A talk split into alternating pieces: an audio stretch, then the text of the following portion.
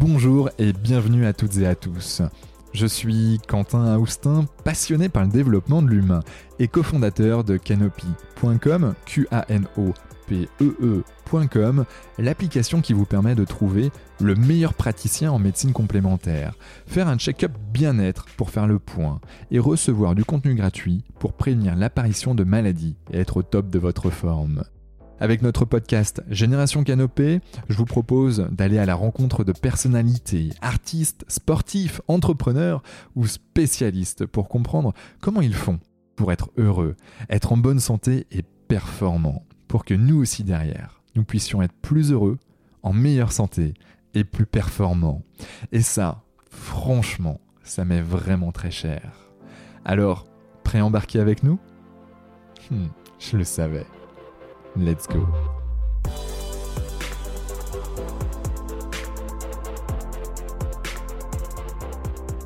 Alors bonjour à toutes et à tous et bienvenue dans le podcast Génération Canopée. Alors j'ai le plaisir d'accueillir aujourd'hui Laurent de la Clergerie. Né en 1970 à Périgueux, Laurent est le fondateur d'un des tout premiers sites e-commerce français, ldlc.com. Ingénieur en électronique et ayant suivi des études de sciences économie, il avait le profil type pour monter son site web, la connaissance informatique d'un côté et la capacité d'analyser le marché de l'autre.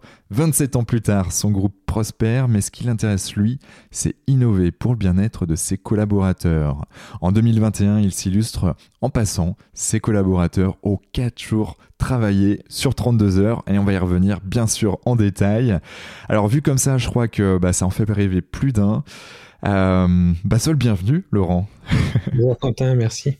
Je t'en prie. Comment te sens-tu aujourd'hui? Bien, pleine forme. Ouais, en plein jeûne sec. C'est ça. Jeûne sec, pas d'eau, mais bon, euh, ça va, ça va bien. Ouais, mais euh, en effet, on, connaît tout, tout, en tout cas, on peut connaître certains bénéfices euh, là-dessus, même si on mesure pas forcément scientifiquement les choses, on se, on sent bien au, fond de son corps. La synthèse de 24 heures, c'est le premier pour tout te dire, et sur un jeûne sec. Et je voulais voir ce que ça donnait. Bon, tu subis pendant le podcast si je peux plus parler.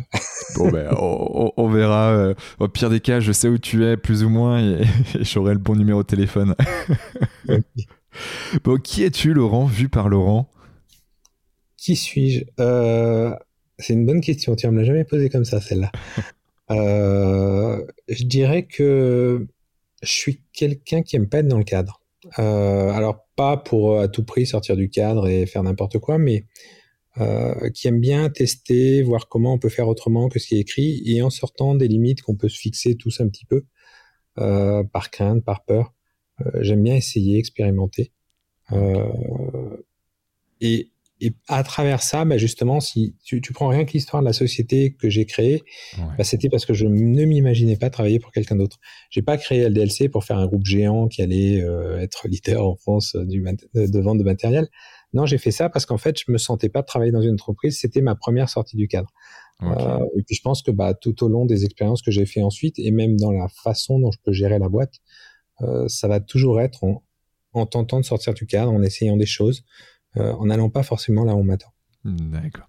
Et, quand tu dis, euh, voilà, tu, tu, tu, voulais travailler quelque part pour toi, c'est pourquoi Pour plus de liberté? Pour qu'est-ce qui te qu'est-ce qui te gênait à bosser pour quelqu'un d'autre ou dans une autre boîte Ouais, c'est plus de liberté. Je me rappelle d'une histoire où j'étais avec mon père quand j'étais jeune et, qui m'explique que, bah, de toute façon, j'allais faire des études d'ingénieur ou de commerce suivant ce que je voulais, et que euh, plus tard dans les bureaux, je serais obligé de m'habiller en costume cravate parce que c'était comme ça à cette époque. Alors c'est un petit peu, c'est un peu moins vrai aujourd'hui, mais en tout cas dans sa projection, c'était comme ça. Et je lui avais dit, ça m'arrivera jamais. Il m'avait dit, ce sera forcé parce qu'à moins de travailler à, ton compte, ça se passera comme ça. Donc à partir de ce moment-là, c'était obligé, je travaillerai à mon compte parce que non, je rentrerai pas dans ce cadre. Euh, et je pense que bah, c'est ce qui a un peu généré tout ça derrière, c'est euh, cette volonté de, de ne pas rentrer dans ce standard. Mmh, ouais, bah on, va y revenir notamment avec cette fameuse semaine de 4 jours. Euh, et, en fait, si on suit, euh, ben, si on suit ton parcours, donc bon, t'as fait, as fait un, des, études dans l'électronique, puis l'économie, c'est ça? Donc donc du coup, ben, économie plus électronique, euh, ben, LDLC est né, euh, je veux dire, c'était naturel, non? Alors, en fait, oui, études d'électronique, j'ai fait des études de traitement du signal et précisément du traitement de l'image. Donc non, Ok. c'est pas naturel, naturel. Euh, par contre, j'étais passionné d'informatique. J'ai eu mon premier ordinateur dans les mains à l'âge de 10 ans. Alors, à l'époque, hein, ça s'appelait un ZX81. Ah, tu fais partie de 15 ceux-là. de mémoire. euh, c'est-à-dire 1000 caractères de mémoire et j'ai appris à coder Wow. là-dessus. Euh, mais c'est ce qui m'a mis la main, euh, à la main dedans. Après, le jour où j'ai créé la boîte, pour te donner un, un ordre d'idée, j'avais jamais monté un PC de ma vie. Euh, et le premier client à qui je l'ai monté, je sais plus son nom, euh, j'ai mis trois heures à monter son PC parce que j'ai découvert en même temps que je montais comment on montait un PC. Ouais. Donc je me suis un peu lancé sans savoir, mais avec cette envie de, de créer quelque chose. Voilà, c'est c'est vraiment parti comme ça. Ok. Et, et ensuite, tu t'es dit, bon, ben, je vends, je vends des pièces détachées. Comment ça s'est. C'était quoi l'histoire euh Au départ, en fait, j'étais plus euh, codeur par euh, formation depuis longtemps et j'ai commencé en, en faisant des programmes pour d'autres boîtes. Euh, initialement, quand j'ai créé la boîte, d'ailleurs, c'était pour vendre à mon père, enfin, à, à la boîte à Renault VI, pour laquelle travaillait mon père, le logiciel que j'avais développé pour lui et qu'il utilisait tous les jours, euh, qui était un logiciel de devis facturation Hmm. qui lui servait. Bon, Renault ne me l'a pas acheté, donc je ne l'ai pas vendu. Mais j'avais créé la boîte pour ça, donc j'avais une boîte et j'ai essayé de trouver d'autres clients. Donc j'ai commencé comme ça en, en faisant du logiciel pour deux trois clients, clients qui étaient dans la peinture, un autre dans la chaussure. Euh, et puis j'avais pas encore appris à coder sur Internet. À cette époque-là, Internet c'était les tout débuts. Hmm. Je savais coder en Pascal, en C, en, dans les langages de l'époque, mais le HTML et tout ça je connaissais pas du tout et je voulais comprendre. Et en fait j'ai créé un site, le site LDLC, juste pour apprendre à développer un site web. Comme Ok. je vendais un petit peu de matériel à ses clients, je me suis dit, bah tiens, tu vas développer un site de e-commerce qui vend du matériel. Mais l'idée n'était pas de faire un site de e-commerce pour vendre du matériel, mais juste d'apprendre. Ah. Euh, c'est comme ça qu'a commencé l'histoire. Parce Oh. qu'en fait, bah, j'ai quand même mis le site en route. À l'époque, il faut savoir qu'on pouvait pas payer par euh, carte bleue, on payait que par chèque. Hein. Il y a- carte bleue sur Internet n'existait pas. Et ouais, PayPal bah. n'existait pas encore. Voilà. et donc, je prenais des commandes qui arrivaient par chèque de temps en temps, et c'est comme ça que ça a commencé. Ok. Waouh. Et là, on était en. Donc, il y a, il y a presque 27, 27 ans de ça, c'est ça? Et le site, il est apparu en, mine- en mai 1997. Yes. Waouh. Ok. Et, euh, et donc, c'est parti comme ça. Il y a de plus en plus de trafic, j'imagine, sur le site internet. Et... Alors, c'est parti comme ça. À l'époque, il y a vraiment pas beaucoup de monde hein, sur Internet. Je- moi, je faisais de la pub dans les newsgroups, ch- et, enfin, là où on pouvait sur Internet. Il n'y avait pas de bannière hein, sur. euh, il n'y avait pas assez de sites, il n'y avait pas de publicité, tout ça, c'est historique. Et puis, ça a vraiment explosé parce qu'il y avait de- dans un autre coin un étudiant, euh, Marc Prieur, qui avait lancé le site Hardware.fr euh, et qui testait du matériel de temps en temps. Et c'était le site en France le plus fréquenté. Alors, le plus fréquenté à l'époque, c'était 2000 visites par jour. hein. Ok. Mais-. C'était énorme. Moi, je devais en faire 8. Putain, c'est- c'est un Euh, ouais. Et en fait, je regardais son site, il y avait son forum qui tournait bien. Et puis un jour, il écrit que son ordinateur est tombé en panne Ouais. et qu'il n'a pas les moyens de s'en acheter un autre. Et que du coup, bah, pendant six mois, il va pas pouvoir maintenir le site et qu'il s'excuse, il s'excuse vis-à-vis de ses lecteurs en disant bah, le temps d'eux, il y aura le forum qui tourne, mais moi, je peux pas. Et moi, je lis ça et je lui écris le soir en lui disant écoute, Marc, je t'offre l'ordinateur que tu veux. La seule chose que je te demande, c'est de mettre une bannière en haut de ton site, ce qu'il n'y avait pas à l'époque, pour dire que euh, bah, je t'ai offert, enfin, que, pour que je puisse faire un peu de pub et, et lancer le mien. Ok. Et bon, lui, il voit ça comme une aubaine incroyable. Il peut enfin se payer l'ordinateur au lieu d'attendre. Euh, en plus, je lui dis que je lui prêterai le matériel dont il a besoin pour ses tests. Hmm. Et ça part comme ça. Et de 8 visites par jour, moi, je vais passer à 200. Euh, L'investissement que je vais faire, qui était à l'époque de 15 000 francs à peu près, soit 2000 euros à peu près, euh, bah, va être remboursé en l'espace d'une semaine. Et l'histoire va commencer comme ça. D'accord. Et t'es tout seul, toi, à la base Ou euh, t'étais avec un membre de. un À ce moment-là, cofondateur? je suis encore tout seul. Ouais, ok. Euh, je serai rejoint par ma sœur euh, six mois plus tard parce qu'en fait, elle finit ses études de cette année-là. Et puis le temps de trouver du boulot, elle commence à m'aider, puis elle partira pas. Et mon frère, lui, qui a commencé euh, chez euh, Ernst Young en, en tant qu'auditeur, euh, va me rejoindre en 2000 quand on rentre en bourse, euh, va s'occuper de la transformation de la société et puis en même temps va, va nous rejoindre après dans l'aventure. D'accord. Et, et donc après, très vite, tu as tes premiers collaborateurs dans ton entreprise, j'imagine? Alors très vite, euh, 97, je suis tout seul. Je recrute, la première personne que je recrute, c'est un étudiant Ah ouais. qui viendra plus tard mon directeur commercial, qui est étudiant à l'EM Lyon et qui va me vendre quelques PC autour de lui, à ses amis, etc. ensuite, je vais recruter parce qu'en mai 98, on va ouvrir une boutique parce qu'en fait, jusque-là, je travaillais dans mon appartement, enfin, l'appartement de mes parents. Euh, et cette boutique, bah, je vais avoir besoin de 3-4 personnes pour la faire tourner. Donc, c'est les premiers recrutements que je vais réellement faire à côté. Euh, avec toutes les difficultés du départ, c'est-à-dire que bah, on fait de la croissance, donc on n'arrive pas à se payer. Euh, donc, des fois, ils vont être il y a quand même vachement de patience des gens qui commencent avec moi parce que des fois pendant deux trois mois je peux pas verser les salaires mais ils attendent ils sont ils rentrent dans le jeu parce qu'en fait on est dans une ça démarre tellement vite qu'on doit acheter le stock et qu'on a des difficultés en fait à bah, le, flux de trésorerie d'une boîte. Hein, c'est un des problèmes que peut connaître une boîte euh, et on n'arrive pas à suivre. D'ailleurs, c'est l'année en fin 98, c'est la première année où on va manquer de, de couler pour la première fois. Pas parce qu'on n'a pas d'argent, mais parce qu'en fait, euh, il a pas là, on n'a pas posé l'échec assez vite à la banque et elle fait une opposition sur un paiement et ça va créer tout, plein, plein de problèmes d'encours, etc. Ok, ouais, donc. Euh, euh de croissance d'une boîte. C'est le début de, de, la naissance d'une boîte qui vit trop vite et, et qui n'est pas capable de payer. Hmm, d'accord, ok. Donc, ça, euh, tu passes cette étape avec des collaborateurs, mais mine de rien, ces collaborateurs qui attendent trois mois, c'est que tu avais créé une, certaine connexion avec eux, parce que c'est pas le cas dans toutes les boîtes, ça. Hein. en fait, c'était une bande d'amis. Euh, alors, d'amis, de clients, parce que je les ai recrutés comme ça, mais pour donner un cas, un cas concret, il y avait un client qui commandait, qui habitait dans la Creuse, qui commandait régulièrement chez nous. Puis un matin, il arrive devant la porte de la boutique et il me fait Laurent, je viens travailler pour toi. Ok. C'était de quel côté? C'était Lyon? Euh, dans... Oui, c'était à Lyon, exactement. Ok. Et j'ai fait pardon, il me fait oui, oui, là, je, suis parti, euh, je viens travailler pour toi. Bon, bah, d'accord. Excellent. et je l'ai recruté, il a travaillé, il a passé très longtemps avec nous. Euh, donc voilà, c'était vraiment du relationnel, c'était et c'était une équipe. Et il n'y avait pas, il n'y avait pas encore d'ambition de grandir, il y avait juste l'ambition de faire quelque chose et d'avancer. Ok, d'accord. Et, euh, et, puis très vite, euh, la croissance, parce que là, vous êtes plus de 1000 collaborateurs. Alors voilà, entre cette époque où on était 5 euh, et aujourd'hui où on est 1000, la croissance est allée très vite avec plein d'histoires. Hein. C'est pas allé d'un coup, c'est-à-dire que on a eu une très très forte phase de croissance entre 98 et 2005. Mmh. Où on est passé de bah, d'une boutique à 150 millions d'euros de chiffre d'affaires. Eh euh, et à l'époque 300 euh, collaborateurs. Hmm. Une crise en 2005 parce qu'en fait on, déménage nos entrepôts qui sont trop petits, ça se passe très mal. Il euh, n'y a plus rien qui part, on se retrouve à ne plus pouvoir expédier les commandes aux clients. Limite, on, enfin, on, est à un moment où, le 14 juillet 2005, je peux te dire qu'on est, pour moi, on est au bord du dépôt de bilan, c'est fini. Je plaisante en interne avec mon frère, enfin, si on peut appeler ça plaisanter, en lui disant si rue du commerce nous, rappelle, nous appelle aujourd'hui, je vends la boîte pour un euro. Euh, je leur ai raconté l'histoire plus tard à eux. Ils m'ont dit pourquoi t'as pas appelé Laurent? C'est clair, c'est clair. Euh, mais vraiment, on était mal. Mais on va, voilà, pareil. Comme on est développeur, on va s'en sortir. On va, on va, on va mettre les mains dans le cambouis pour essayer de s'en sortir et on s'en sort. Ce sera difficile. Par contre, on va passer trois années très difficiles après. Hmm. Trois années où il se passe plus rien, on fait plus de pub, on fait plus rien, plus de croissance. Euh, parce qu'on on, bah, on a perdu énormément d'argent cette année-là et puis il faut, bah, faut remettre la boîte à flot.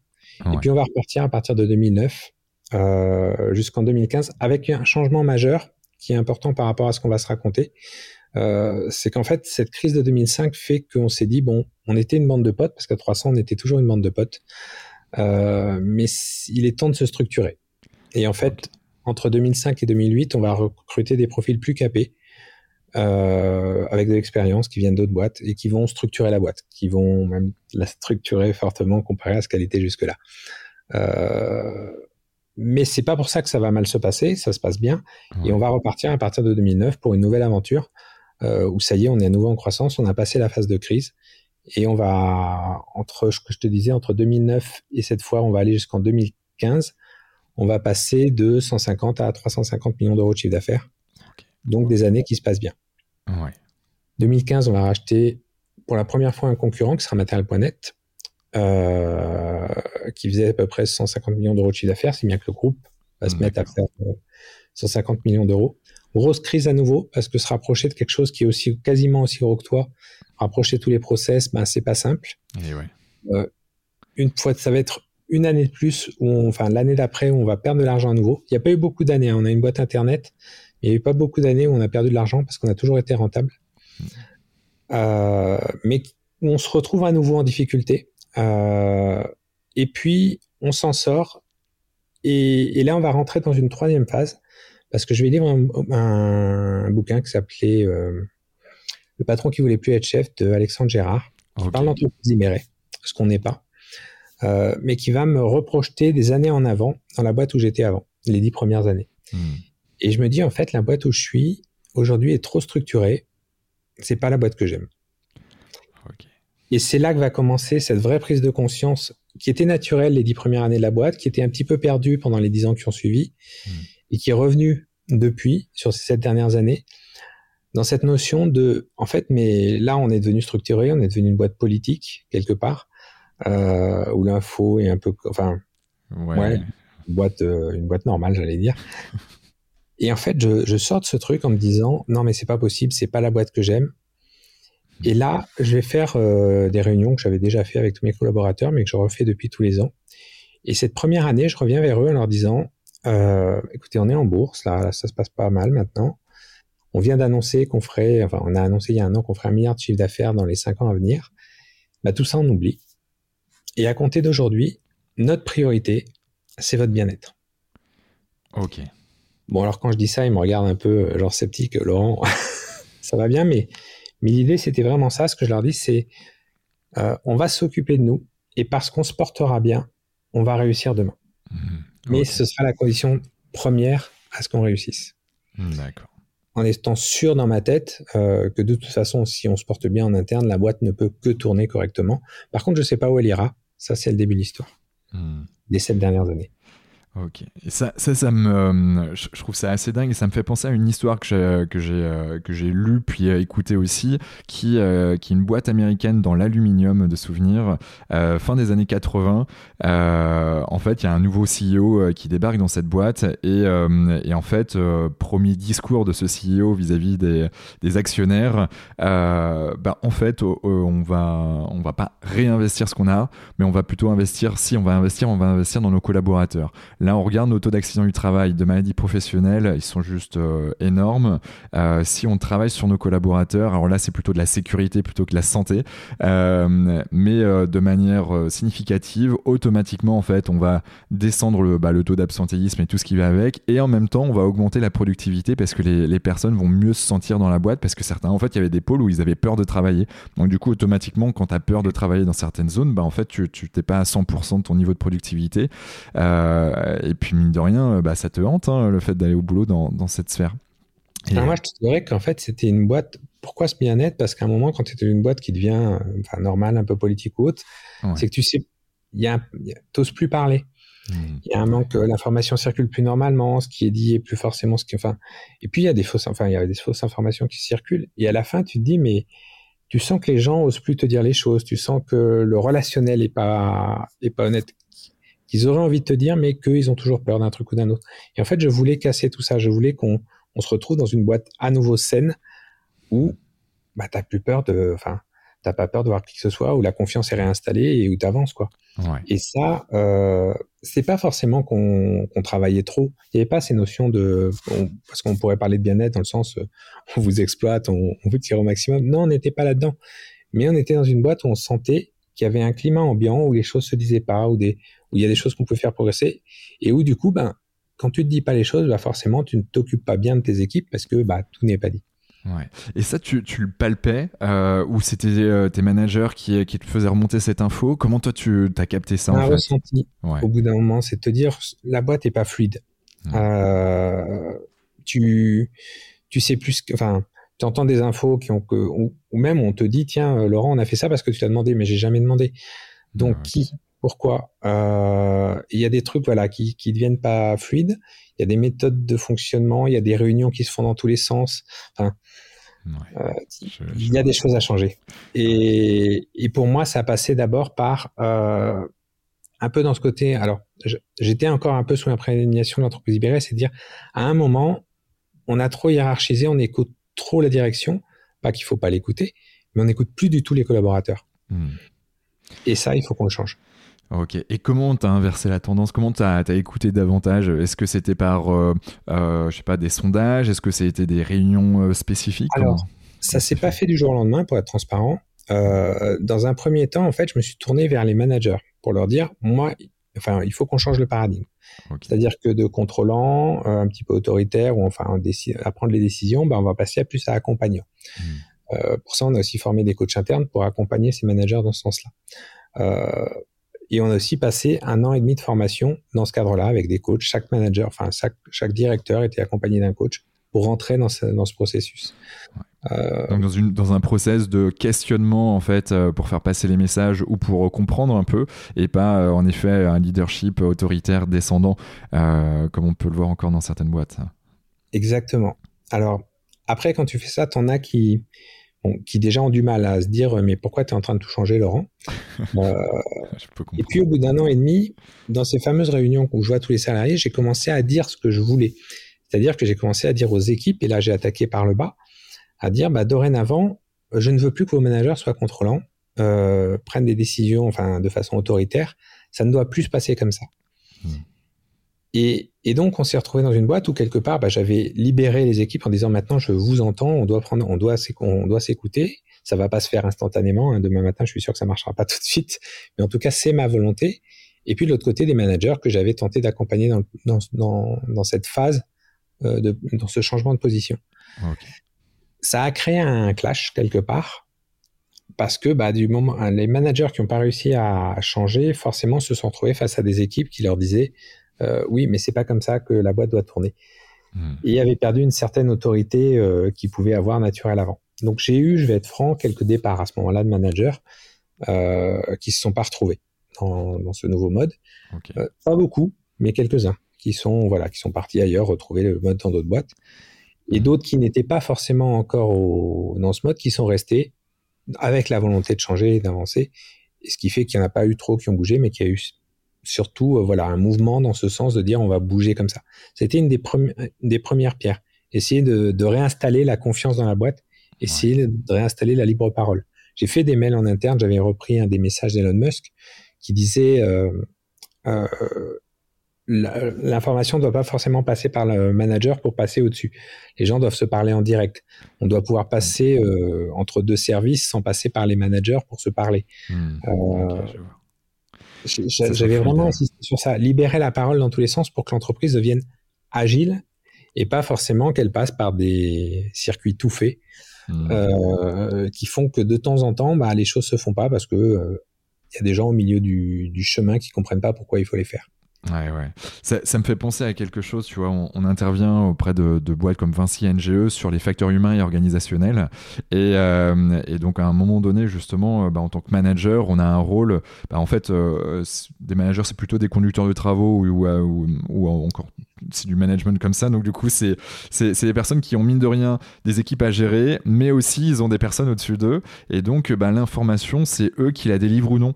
Euh, et, et, en, fonction de ben, si eux, ils sont ouverts, s'ils ont créé un, un, ouais, de la confiance avec leurs collaborateurs, ben, en fait, la forme, bah, tout, tout, tout passe de manière assez fluide. Mais par contre, ben, si c'est un peu dur, si la confiance n'est pas installée, si euh, ben, on n'a pas forcément envie de faire remonter toutes les informations parce qu'en fait, euh, ben, on est euh, dans notre philosophie, dans nos carcans, avec des objectifs certes qui sont pas forcément très smart des fois, mais qui sont très, très poussifs et, surtout avec des, timings toujours plus serrés, en fait, il y a plein de choses qu'on l'on perd et, mine de rien, l'information n'est pas, n'est pas passée ou diffusée. Et là, ça me fait penser un peu à ça, où il y a un réel rôle à jouer.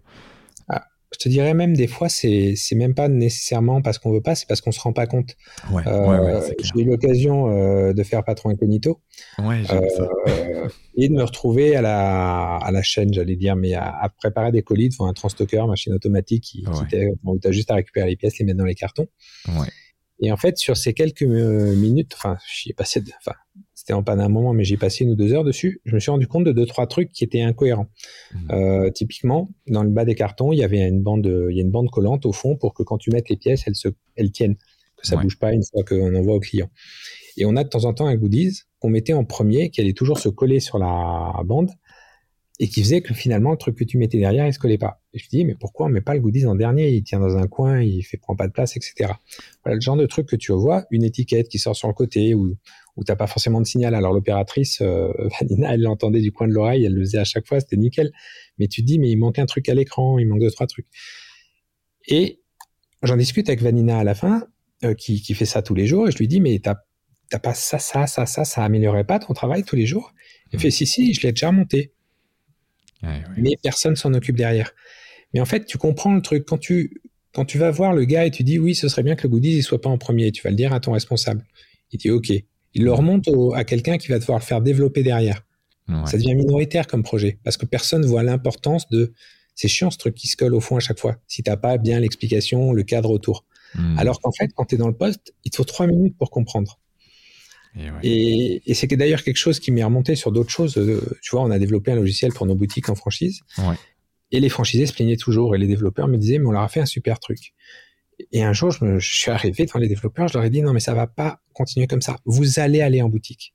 Hmm. Votre logiciel, vous n'allez pas vous contenter de le coder, vous allez aller derrière la caisse et vous allez l'utiliser. Donc, ils sont allés une première fois, ils sont revenus, oui, on a vu deux, trois trucs, mais ça va. Mais je dis, mais vous l'avez utilisé? Ben non, on a regardé les gars l'utiliser et on a vu ce qui allait pas. Il dit, non, non, non, non, non. vous allez l'utiliser, vous allez être caissier. Ah Parce que c'est quand vous allez, comprendre ce qu'on est en train de vous dire. Et en fait, on les a repoussés pour qu'ils l'utilisent, qu'ils comprennent. Et effectivement, dans l'utilisation, ils se sont rendus compte que ce qu'ils avaient pensé, bah, quand on l'utilise, ça marche pas aussi bien. Hmm. Euh, et en fait, il y a des trucs qu'on comprend très très vite quand on utilise. Et, et même de l'avoir utilisé, d'avoir fait les choses, et ben quand ensuite on doit les changer, c'est plus du tout un ordre. C'est, mais c'est, c'est naturel. C'est je dois le changer parce que euh, en fait c'est chiant à utiliser. Et je l'ai vu. Et, et c'est mettre les gens à la place d'eux pour qu'ils comprennent et pas simplement à écouter parce que oui, on, se rend compte que bah, oui, mais pourquoi il me demande ça? Le bouton, il est bien à sa place. J'ai décidé qu'il était là sur l'écran et il est super bien, mon bouton. Mais ça, me fait penser à, on a formé sur la, visites, en fait, les visites santé sécurité au travail. Euh, euh, si tu veux, de manière générale, en fait, c'est euh, on a une checklist, on va on va visiter des collaborateurs ou une zone géographique et puis puis on regarde si bon bah, d'un point de vue sécuritaire, il y a tout ce qu'il faut, les EPI, etc., les équipements de protection individuelle, les collectifs, bon c'est propre, etc. Euh, et en fait, je me souviens d'une boîte qui est pas très loin de chez vous, euh, d'ailleurs, euh, du côté de Lyon. Et, du coup, j'avais le, directeur de, prod qui était, qui, était, qui était avec nous et qui, qui, bah, qui, faisait, qui faisait cette formation.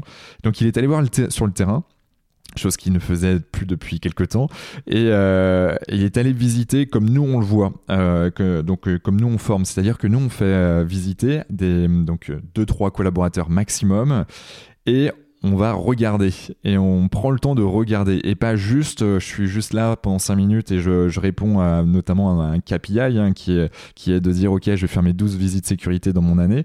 Non c'est euh, euh, concrètement tu vas regarder les collaborateurs tu regardes comment ils bossent et tu regardes tout ce qui fonctionne bien et tout ce qui a potentiellement des incohérences et ensuite tu avec les collaborateurs alors il y a un process bien plus spécifique avec des questions spécifiques qui ont été même testées sous IRM et IRMF pour faire passer les messages de manière plus, plus fluide. Mais, mais en fait, euh, le, le, directeur de prod, il s'est dit Waouh, ça fait longtemps que je n'avais pas vu mes collaborateurs bosser. Ils font des trucs juste géniaux. Et en plus de ça, on les félicite même pas pour ça. Et de l'autre côté, c'est vrai qu'il y a des incohérences. Et en leur posant les questions, bah, ils m'ont donné leur feedback, ils m'ont donné leurs problématiques. Et puis en fait, bah, en fait c'est pas eux le problème. C'est, le mode de fonctionnement en fait. et du coup, c'est ça que ça me fait penser à ça, excuse-moi. Bon, euh...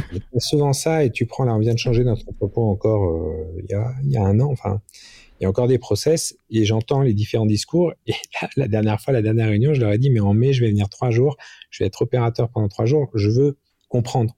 Je veux pas me contenter des retours d'expérience, je, je, veux vraiment comprendre. Donc bon, j'ai créé un peu la panique en disant que j'allais bosser trois jours à la chaîne. Je, je peux comprendre.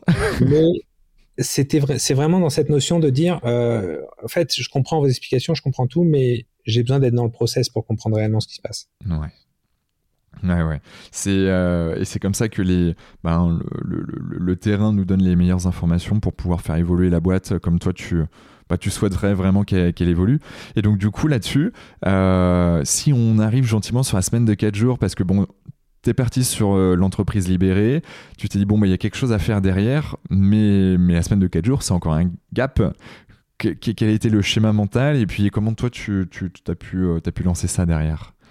Alors, pour revenir, l'entreprise libérée, aujourd'hui, LDLC n'est pas une entreprise libérée. Euh, ce que j'en ai gardé de l'entreprise libérée, enfin, en tout cas, ce, que, ce qui m'a paru important, c'est une base, qui est une base qui est pour n'importe quelle entreprise, là, pour le coup, c'est la confiance. Hmm. Il y a une phrase que nous avait appris Alexandre Gérard que j'avais adoré, c'est ce qu'il appelait le saut de la confiance.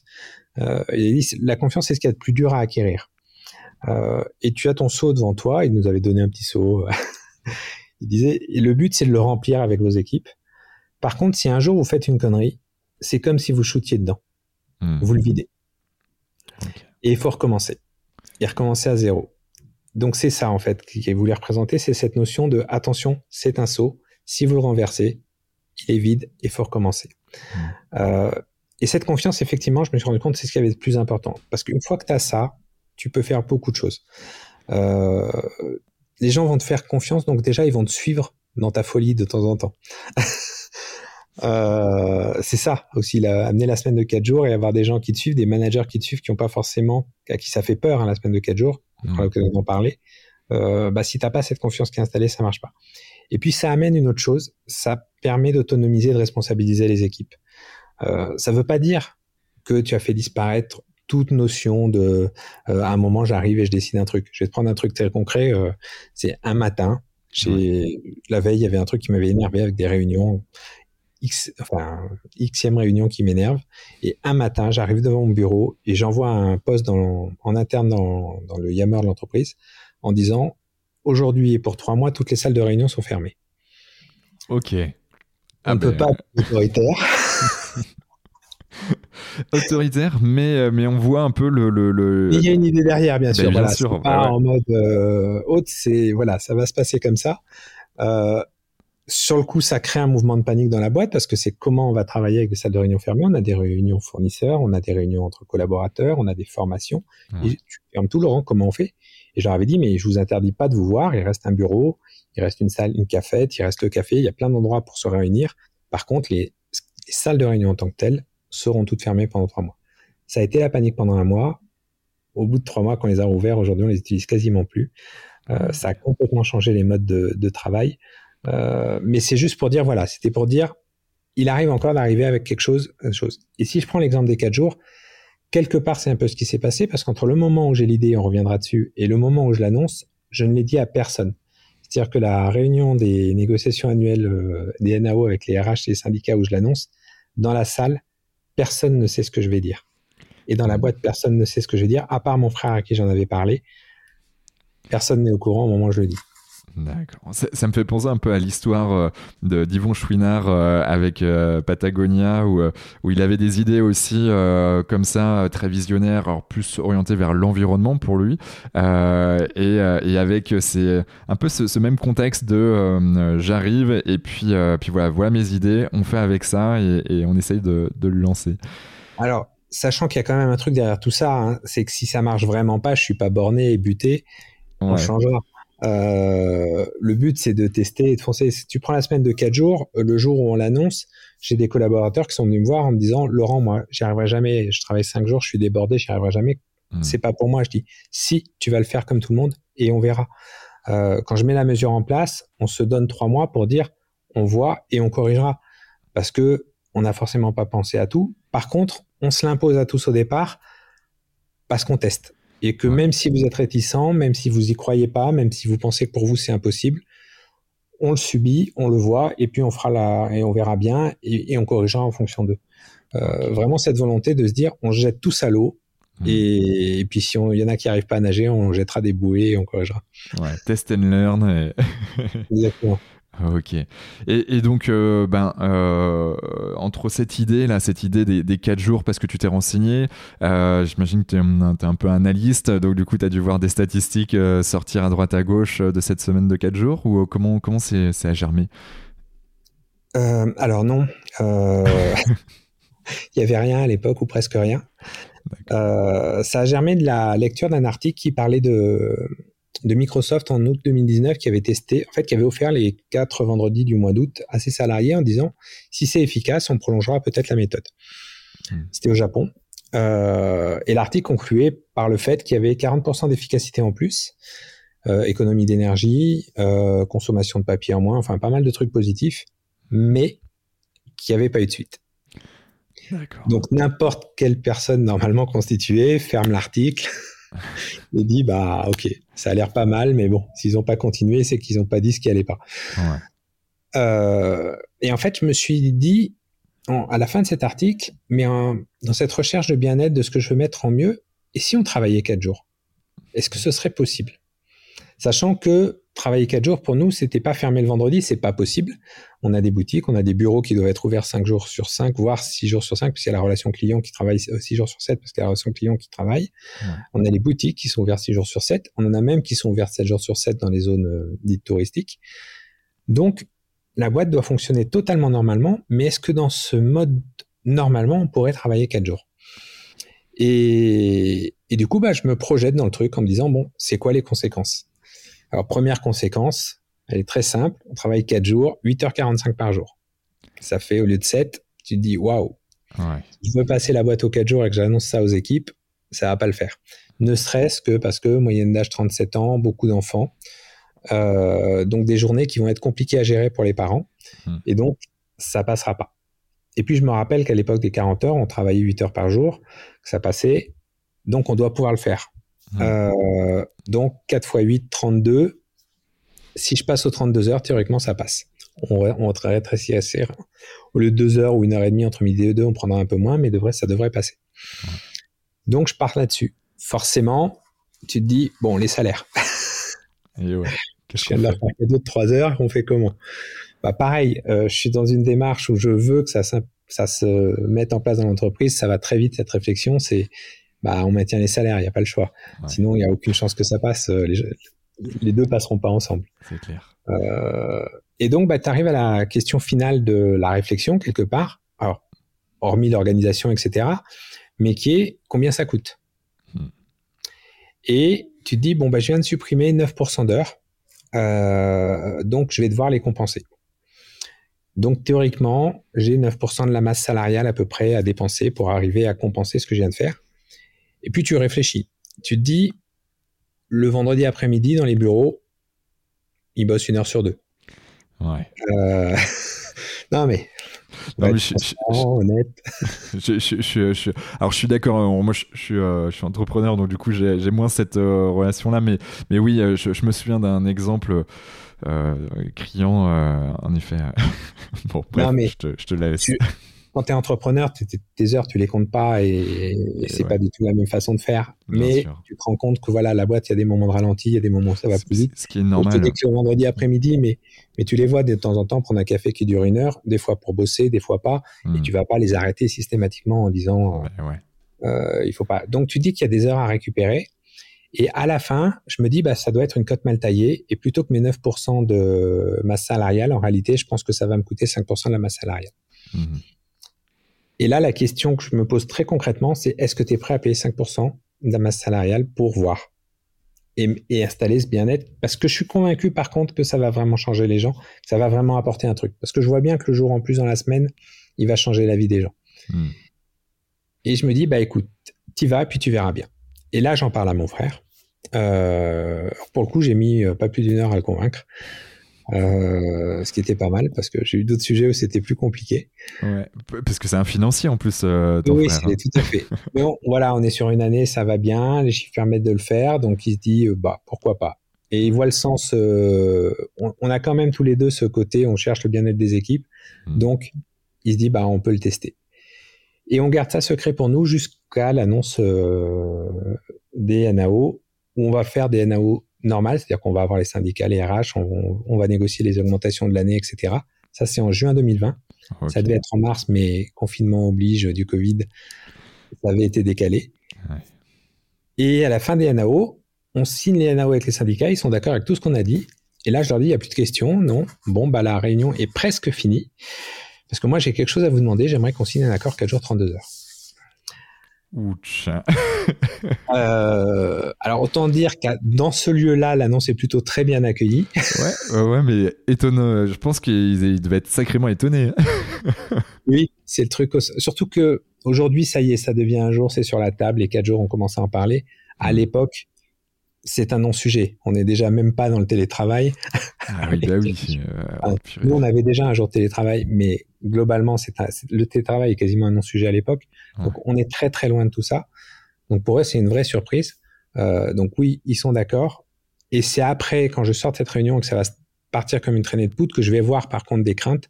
crainte des managers essentiellement et des cas de forfait jour. Hmm. Sur le fait, comme je te disais, euh, que bah, j'y arrive pas en 5 jours, en 4 jours, ça va être impossible. Que faire des plannings sur 4 jours, quand on bosse 6, ça va être impossible. Euh, et puis, le petit réflexe encore, où tu vois qu'il y a toujours ce petit côté un peu contrôlant, où ils ont besoin de moi dans la boîte, de quelques managers qui me disent euh, Laurent, le jour où je serai pas là, ils bosseront pas. Hmm. à qui j'avais répondu de façon ironique euh, mais quand tu es en vacances, rassure-toi, il travaille, donc je pense que ça se passera bien. ça, c'est bien rétorqué. mais bon, c'était une minorité, enfin, c'est un ou deux cas, c'était vraiment très minoritaire. Euh, mais, mais vraiment une crainte quand même, parce qu'en fait, et je pense que c'est ça la plus grosse crainte des gens qui réfléchissent aux 4 jours, c'est, mais finalement, ok, on peut peut-être passer aux 4 jours, mais le temps d'y arriver, on va complètement désorganiser la boîte. Hmm. Parce qu'il faut tout revoir tous les modes de fonctionnement, tous les plannings, les euh, process, euh. les process, comment on peut travailler ensemble quatre jours. Hmm. Et là, il y a un truc qu'on a vachement bien fait a posteriori, euh, c'est qu'on a dit à chaque équipe, vous organisez le temps comme vous, comme vous voulez, du moment que ça marche à la fin. Alors, sachant qu'on avait mis trois règles au départ, enfin, ils ont bossé entre, ils ont bossé sur le principe, et le principe pour que ça puisse fonctionner en bossant six jours, et qu'il y ait un maximum de gens qui aient le jour qu'ils voulaient, euh, ça a été dit on va faire des binômes. C'est-à-dire, euh, une semaine sur deux, tu as le jour que tu veux, et une semaine sur deux, tu as un jour qui fait fonctionner l'équipe. Hmm. Et, des binômes qui étaient en semaine paire, semaine impaire et qui alternent. Euh, mais partant de là, chaque équipe a dit, bah, sur cette, enfin, chaque équipe est partie dans ce principe de se dire, on doit faire fonctionner l'équipe pour qu'elle marche. Et c'est pas quelqu'un d'en haut qui décide pour nous, c'est nous l'équipe qui le faisons. Si bien que chaque équipe a un mode de fonctionnement différent aujourd'hui dans la boîte pour que ça fonctionne. Et ce qui a fait que quand ils sont mis tout ça en place, ils se sont dit au départ, quand on va se lancer, donc en janvier de l'année d'après, bah on recrute pas au départ. Et on verra ce qu'on a besoin. Ok. Et du coup, on n'a pas recruté pour se lancer dans le projet. Et on s'était dit, on recrutera en fonction d'eux. Et on n'a jamais recruté. Et ça, ça a été la grosse, grosse surprise. Euh, pourquoi on n'a jamais recruté? Eh ben, alors je le fais en une phrase, c'est pas si simple, mais parce qu'on travaille plus, c'est mieux en quatre jours qu'en cinq, et c'est ce qu'on a découvert, euh, qui fait qu'aujourd'hui j'en parle, c'est que ce que j'avais imaginé, le bien-être en entreprise, les salariés qui se portent bien, le, ce que ça change, que ça change quelque chose dans leur vie, c'était vrai. C'était au-delà de ce que j'imaginais. Hmm. C'est-à-dire que c'est plus qu'un peu de bien-être, c'est plus que le confort du télétravail où effectivement, bah, ça permet, quand il y a la tolérance, de dire bah, je vais prendre un rendez-vous chez le coiffeur, tant que le travail est fait à la fin de la journée, personne ne me dira rien. C'est plus que ça. Cette journée, c'est une journée à soi, c'est une journée dont on profite pleinement euh, et qui permet d'avoir un vrai week-end en plus derrière. Et ça change complètement la vie des gens. Et ça, je l'avais pas imaginé à ce point-là. Ok. Waouh. Et euh, je, le vois parce que c'est vrai qu'en plus de ça, j'ai écouté podcast et, euh, et puis, euh, puis je t'ai vu en conférence il y, a, y, a, quelques temps. donc je, je, le mesure, mais, mais ça doit être quand même assez dingue de voir ces statistiques en fait arriver alors que tu t'y attends pas quoi. C'est contre-intuitif. Sont dingues, mais les de voir les collaborateurs en On était une boîte qui se portait bien, pour te dire les choses très clairement. Euh, avant que je mette la mesure en place, on venait de, tester euh, Great Place to Work et on avait 82% des collaborateurs qui, qui recommandaient l'entreprise. On avait été euh, nominé comme étant une Great Place to Work. Donc, quelque part, j'avais rien besoin de faire. La boîte se portait super bien. Mais quand j'ai revu les collaborateurs l'année après la mise en place, dans ces fameuses réunions que je fais, les sourires que j'ai vus, le bien-être que j'ai vu, le remerciement dans leur regard, même pas forcément par les paroles. Et c'était tellement fort que tu dis, waouh, c'est bien plus fort que tout ce qu'on a pu faire avant. C'est un cran largement, largement au-dessus. Euh, tu as bien vu les chiffres pour l'entreprise, mais là, tu dis la phrase que je t'ai dit tout début du le bien-être sera notre priorité et c'est pour ça qu'on réussira avant. Bah là, le bien-être, tu l'as atteint à un point où effectivement les chiffres sont excellents derrière, mais tu comprends pourquoi. Parce que les gens sont super bien. ça c'est fantastique. Alors petit, euh, petite pause euh, technique euh, où nous avons dû travailler sur une application qui, qui, qui, nous a fait un petit peu défaut. On va reprendre le fil de la discussion avec Laurent. Dis-nous tout. Donc on s'est arrêté avec les deux donc les équipes en binôme et tu leur demandais, toi et tes managers, de ben, comment, comment faire pour que ça fonctionne, si je ne m'abuse. donc oui, donc les binômes, donc les équipes se sont mis à fonctionner grâce à ces binômes de façon ont réussi à faire leur planning et à refaire tout, ce qui a surpris beaucoup de monde. Hein. Les managers ont été assez surpris et étaient assez contents de venir me dire, euh, bah, finalement, on y arrive, les plannings y tiennent euh, euh, et ça marche. Et c'était une vraie surprise pour beaucoup d'entre eux. Il n'y a pas eu, ils avaient peur que dans cette notion de binôme, de jour off, ils n'arrivent pas à trouver des gens qui se calent et autres. Et il y avait une bonne intelligence d'équipe qui faisait qu'à la fin, les gens arrivaient à se caler sans qu'il y ait des déçus à la fin qui n'avaient pas les jours qu'ils voulaient avoir, etc. Euh, c'est plutôt très bien passé. Et donc, ça a été mis en place. Alors, il y a eu deux choses qui ont été mises en place, euh, si on va un peu dans le côté juridique aussi. on est dorénavant euh, sur une semaine, euh, sur une journée, enfin une semaine pleine de 32 heures. C'est-à-dire qu'officiellement, le temps plein chez nous, c'est 32 heures. Et puis, pour tout ce qui est RTT, alors, il n'y en a plus. Ce qui n'est pas le terme, pas tout à fait exact. En réalité, ils existent toujours. Euh, sauf qu'ils sont imposés sur le jour off. C'est-à-dire que les salariés ne peuvent plus les poser quand ils veulent.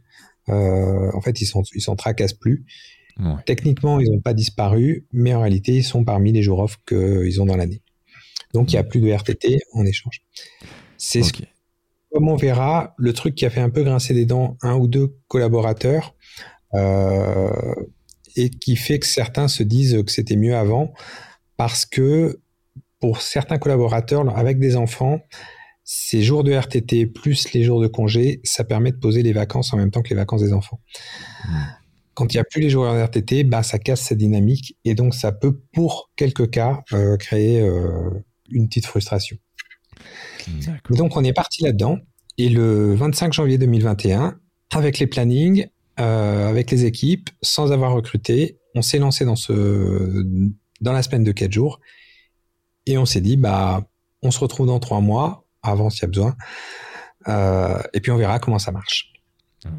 Et en fait, ce qui était super intéressant, c'est qu'un mois plus tard, déjà, je me suis dit, un matin, waouh, il n'y a pas de différence. Je vois pas les différences dans le fonctionnement de la boîte. Alors, il y avait un petit détail quand même, dont on avait pris l'habitude, c'est que quand j'envoyais un mail en interne, une fois sur cinq, j'avais un mail qui revenait en, en, retour qui me disait je suis off aujourd'hui. Alors ce mail au départ, il n'a pas tant d'importance, il est même mince, on connaît pas tous les plannings, etc. Mais dans le temps, on va se rendre compte qu'il est hyper important parce que le je suis off aujourd'hui, ça veut dire j'aurai pas ma réponse avant 24 heures. Hmm. Et ça veut aussi dire quelque chose qu'on a oublié, presque rien n'est urgent. Et ça apaise quand 100% de la boîte fonctionne comme ça. C'est-à-dire que tu prends l'habitude de recevoir des mails, je suis off aujourd'hui, mais tu sais aussi que le jour où tu es off, la personne en face de toi va recevoir la même chose et du coup, n'attends pas de réponse en échange. Et ben, ça apaise vachement la boîte. Euh, cette notion de, dans ce monde où on est devenu hyper connecté, tout est devenu urgent. Euh, tout doit se faire dans la minute. Le mail, si j'ai pas la réponse dans 10 minutes, c'est tout juste si je t'appelle pas après pour vérifier que tu as reçu le mail. ouais. Mais en fait, euh, le, droit à la déconnexion euh, a, été mis en place à la base pour ça. Mais en fait, dans, dans en réalité, dans la plupart des boîtes, je pense notamment aux managers, bah, ceux qui, qui, qui, envoient des mails généralement, ben, ben en fait, ça, ça, fonctionne pas trop. Quoi. Et, et toi, si j'ai. Le droit à la déconnexion, quelque part, tu l'as pour euh, le soir, enfin quand tu pars du, du travail, mais en journée, tu reçois un mail. Si c'est un mail d'un manager, tu coupes tout et tu lui réponds. Euh, et tu es dans cette urgence constante. Et c'est même pas simplement le droit à la déconnexion. Je suis même revenu, on, je fais une petite aparté sur le, la notion de connexion-déconnexion. Euh, parce qu'en fait, quand tu vois comment ça marche aujourd'hui, tu te poses plein de questions sur cet équilibre vie pro, vie perso qui, qui s'est retrouvé. Et tu te rends compte que finalement, euh, si on a aussi gagné du temps et de l'efficacité au travail, c'est parce que on parle beaucoup du droit à la déconnexion après le travail, mais on parle peu de de la façon dont le téléphone a envahi ta vie au travail avec le perso. Hmm. Euh, que ce soit les réseaux sociaux, que ce soit tes amis, que ce soit les WhatsApp, les trucs comme ça, tu tu t'es retrouvé envahi aussi par le téléphone à titre perso, pas simplement à titre pro. Et même quand tu quittes le travail, tu n'es plus déconnecté de tes amis qui vont t'écrire de, tout ce qui va se passer, même si tu ne fais plus partie de la, discussion, tu es dans un groupe qui parle et tu suis. Et finalement, il n'y a pas que le travail qui t'a envahi. Il y a, il y a un appareil que tu as au bout du bras qui est un téléphone qui a pris vachement de temps et qui t'a pris vachement de temps dans tous les cas. Et c'est quelque chose justement par rapport à cette fameuse journée off où ce jour-là où tu es un peu déconnecté des autres, bah, tu reprends du temps pour toi. Hmm. Qui n'est ni du temps de travail, mais ni du temps partagé nécessairement avec tes amis ou avec ta famille. D'ailleurs, pour reprendre là-dessus, quand on a mis la, la semaine en place, euh, je, je, croise une collaboratrice un jour dans un couloir qui avait des enfants et qui en parlait sans arrêt. Je lui dis tiens, tu vas pouvoir prendre le mercredi euh, pour le passer avec tes enfants. Et elle m'a répondu mais du tac au tac. Non, je prendrai pas le mercredi, je prendrai le lundi. J'aurai ni mes enfants ni mon mari, ce sera génial. Et, c'est ça en fait aujourd'hui qui nous manque un peu aussi dans nos vies, c'est ces temps pour nous, parce qu'on les a plus le soir, parce qu'en fait nos journées c'est et c'est pas une question euh, du nombre d'heures travaillées dans la journée. C'est du moment où tu te lèves au moment où tu mets les pieds sous la table, ta journée, tu l'as pas vu passer. Ouais. Et t'as pas eu de temps réellement pour toi. Euh, et cette journée off, elle va amener aussi ça. Elle va amener cette euh, bulle dans ta vie qui nous manque à tous et de plus en plus. Parce qu'en fait, on est tellement tout le temps connecté, que ce soit le travail, les amis, tout ça, qu'on n'a plus ce moment à nous. Je plaisante des fois en disant, c'est le moment où on a le droit de s'emmerder. Euh, Ouais, mais c'est tellement important justement, euh, tu vois, euh, le, fait d'être avec soi-même, de pouvoir se poser les bonnes questions, de pouvoir prendre de la hauteur, de pouvoir aller faire du sport, de pouvoir s'évader. Euh, mais c'est juste indispensable pour notre bien-être, pour notre équilibre intime, non intime, j'aime tant dire. Et sans aucun stress, parce que t'es pas, tu peux faire du sport dans ta semaine, de, le vendredi, de telle heure à telle heure mais il faut le caser. Et puis non, ce soir, je vais pas le faire parce que là, j'ai un truc à finir ou euh, je le reporte ou machin. Là, tu as ta journée, elle est libre. Mmh. Donc, tu peux t'y tenir. C'est beaucoup plus facile. C'est pas du tout le truc que tu as casé euh, dans un emploi du temps qui est constamment sous pression. C'est une journée qui est à toi. Et ça change vraiment complètement la vie. C'est ça que mes hommes, d'ailleurs, des fois, euh, quand je fais des conférences et autres, en disant, et je sais que les gens vont le comprendre, en disant, dans une boîte aux cinq jours, qui que vous soyez, vous attendez qu'une chose, les vacances, hmm. pour faire un break. Parce que au bout d'un moment, vous savez que c'est le moment qui va vous permettre de récupérer pour repartir un petit peu en pleine forme sur la séquence suivante, sachant que 3-4 semaines après, vous serez déjà en attente des vacances suivantes. Euh, dans une boîte aux 4 jours, ce jour off, c'est un peu le jour qui est à la fois break et à la fois le jour où tu casses tout, qui fait que de toute façon, le week-end sera une pause. Et comme le week-end est une pause, il n'y a plus besoin des vacances pour la grosse pause. Sachant qu'en plus, tu sors du week-end, tu commences une semaine de 4 jours, c'est génial. et ouais. Euh, et, en fait, les vacances, ça devient plus qu'un bonus. Mais en réalité, tu as des semaines qui sont équilibrées. J'ai tendance souvent à le comparer aux sportifs. Si tu fais de l'entraînement tous les jours, bah, tu seras jamais bon pour ta compète. Tu as besoin de pause, tu as besoin de. C'est hmm, un équilibre, en fait. Le repos. Si tu es cramé, bah, c'est comme au travail. Si tu es cramé, quand tu es sportif, tu peux essayer de courir derrière tu feras pas un temps, tu aucune chance. Si tu prends le temps de te reposer, tu y arriveras. Et eh ben on est un peu dans ça. Je pense qu'aujourd'hui, euh, la semaine de 5 jours, c'est devenu trop. Alors on va me dire, mais pourquoi avant c'était pas trop? Bah parce qu'on a ce fameux téléphone qui nous laisse connecter tout le temps. On a en face de nous des ordinateurs qui calculent à des vitesses de dingue que notre cerveau ne sait plus suivre. On n'est plus capable de travailler comme avant. Parce qu'on se projette il y a 50 ans. Il y a 50 ans, si tu gérais un projet dans l'année, c'était maximum. Maintenant, avec ChatGPT. Euh... Et on parle même pas de ChatGPT qui va encore accélérer le truc. On a quatre dans la tête. Euh, tu sais que tu dois aller vite parce que les concurrents vont aller encore plus vite. Il n'y avait pas toutes ces questions avant. Il n'y avait pas tout ce stress, toute cette obligation à aller vite. Et tu n'avais pas nécessairement besoin de te reposer autant. Aujourd'hui, en fait, notre cerveau, il suit pas ce rythme. Et si on lui donne pas les pauses, eh ben, on se crame. Et, et à la fin, ben, on vit dans un monde qu'on a aujourd'hui, où on ne parle plus que de stress et de charge mentale, eh qu'on a associé au travail, mais en réalité qui est plus associé à un monde qui va plus vite que nous. Mmh. J'ai beaucoup fois d'accord avec toi. Vas-y, je t'en prie. J'ai beaucoup aimé la, BD de Jean Covici euh, sur la qui t'explique le pétrole et ce que ça t'a amené. Parce qu'en fait, moi, j'ai fait le parallèle avec le cerveau. Il t'explique que le pétrole, bah, tes bras n'ont pas pu suivre et qu'on a pu aller plus vite grâce à ça. Et ben, en fait, d'un coup, tu te dis, mais mon cerveau, il a aussi une capacité limite et on a en face de, nous des ordinateurs qui sont devenus largement plus puissants. Alors, ils nous amènent les moyens d'aller plus loin, mais il faut pas qu'on oublie en route que nous, on peut pas les suivre. Et que du coup, il faut qu'on s'accorde plus de pauses parce que notre cerveau qui essaie de suivre ce rythme n'en est pas capable. c'est clair, ce que j'appelle les, voleurs de temps, euh, nos smartphones. Alors certes, il y, a des, il y a des gens qui sont des vrais voleurs de temps aussi. Et, et, puis, et puis il y a aussi nos smartphones. et mine de rien, euh, ouais, d'un point de vue purement neuroscientifique, euh, tu vois, si on a un smartphone par exemple dans notre champ de vision autour de nous, en fait, si on a un conscient et un inconscient et notre, notre inconscient, mais voilà, il attend qu'une chose, c'est qu'il y ait une notification pour bondir dessus, alors qu'à l'époque c'était c'était le, le, le, tigre à dents de sabre euh, que qu'on pouvait avoir derrière nous. Et en fait, ça sécrète la même chose quasiment euh, dans notre cerveau. Et donc, euh, bah en fait, on a, il y a eu des études qui ont montré qu'on pouvait perdre jusqu'à 30% d'attention si on avait juste le téléphone qui était en mode avion, hein, juste en mode avion, dans notre champ de vision lors d'une réunion. Euh, bah, imagine justement, j'allais dire toutes les réunions où ils ont tous un, voire deux téléphones posés à côté d'eux. C'est clair. C'est clair. Effectivement, ils sont en surveillance. Ils les ont mis en veille, mais il y a la lumière, le petit bip. exactement. Et puis tu as la couche pro et perso. Tu vois, tu as tout dessus. C'est ça. Donc, ok, et, euh, et, donc aujourd'hui, le, ces trois mois là, comment se sont passés concrètement ces trois mois? À, l'issue de ça, vous avez dit bon, il y a des ajustements à faire, telle une, une mécanique de précision ou Alors, justement, ces trois mois, ils ont permis des ajustements, mais des trucs qu'on n'avait pas prévus. Par exemple, les équipes n'avaient pas prévu. C'est-à-dire que globalement, les équipes avaient très bien prévu de fonctionner indépendamment en quatre jours. Mais bah, il y a des travaux transverses de temps en temps. Un chef de projet qui gère trois projets avec trois équipes, au départ, c'était un peu la panique. Mmh. Euh, donc, il a dû recaler les plannings avec les équipes pour arriver à travailler avec chaque équipe.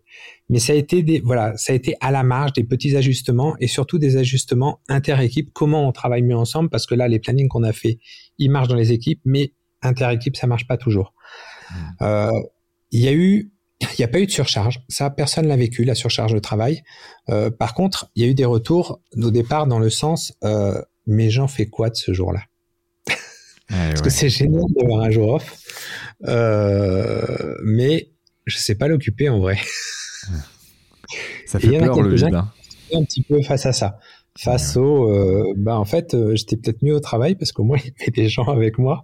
Là je je sais pas trop quoi faire de mon jour entier euh, où je peux même pas faire un peu de travail dans la journée où je me retrouve euh, dans ce jour-là. Il y en a qui ont mis un certain temps à trouver une activité et là c'est parti. D'ailleurs on me demande parfois ce qu'ils font il y a de tout. Il y en a qui gèrent les enfants il y en a qui gèrent des passions à eux il y en a qui mmh. se qui envisagent même, on est venu me voir à un moment en me disant, il y en a, ils sont en train de réfléchir à la boîte qu'ils pourraient lancer. Je fais, c'est génial.